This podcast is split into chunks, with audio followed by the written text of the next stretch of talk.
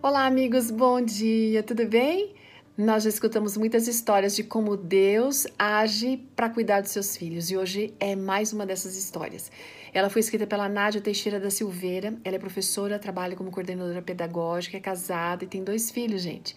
E ela vem narrando algo que aconteceu no ano de 1998, quando o filho dela mais velho tinha só três aninhos e ele tinha acabado de passar por duas pequenas cirurgias.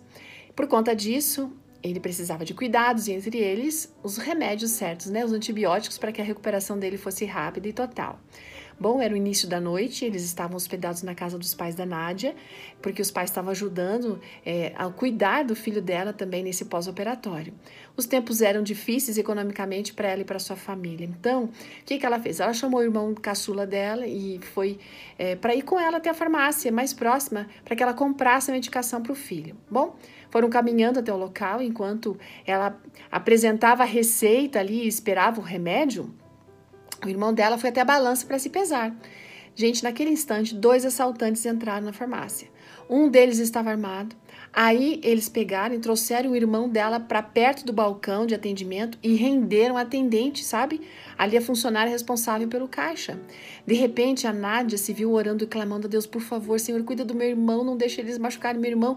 Mas também, por favor, Senhor, não deixe eles pegarem meu dinheiro, porque é tudo que eu tenho para comprar essa medicação.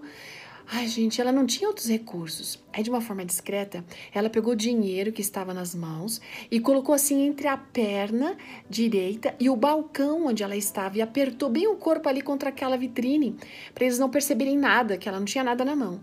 Então, mas depois entendeu que nada disso era necessário, porque na verdade Deus, na sua infinita misericórdia, estava atendendo a oração daquela mulher, sabe? Ela permaneceu atenta a cada movimento daqueles homens. Olha o que eles fizeram. Eles revistaram todas as pessoas que estavam ali, inclusive o irmão dela. Tiraram o dinheiro das pessoas do caixa, tomaram o relógio da atendente e, mesmo assim, sem nem olharem para a Nádia, gente. Parece que eles não viram a Nádia, eles não tinham enxergado, eles não encostaram dela, o dedo dela em momento nenhum.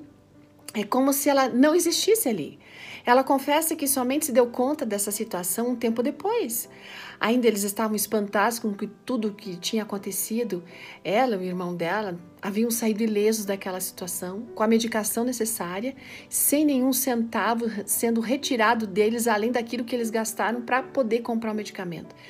Gente, ela ficou invisível naquele momento e agradeceu grandemente a Deus por considerar ela de uma forma tão preciosa, sabe? E, e por quê? Porque Deus cuidou de uma maneira como ela não imaginava. A vida de todos que estavam ali também foi poupada.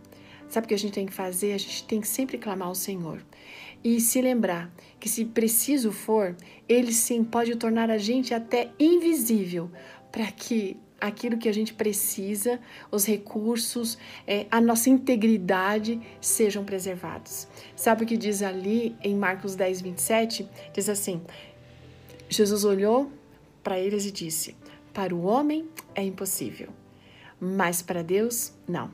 Todas as coisas são possíveis para Deus, até fazer a gente ficar imperceptível para quem está ali do nosso lado. Um grande abraço até amanhã, gente. Tchau!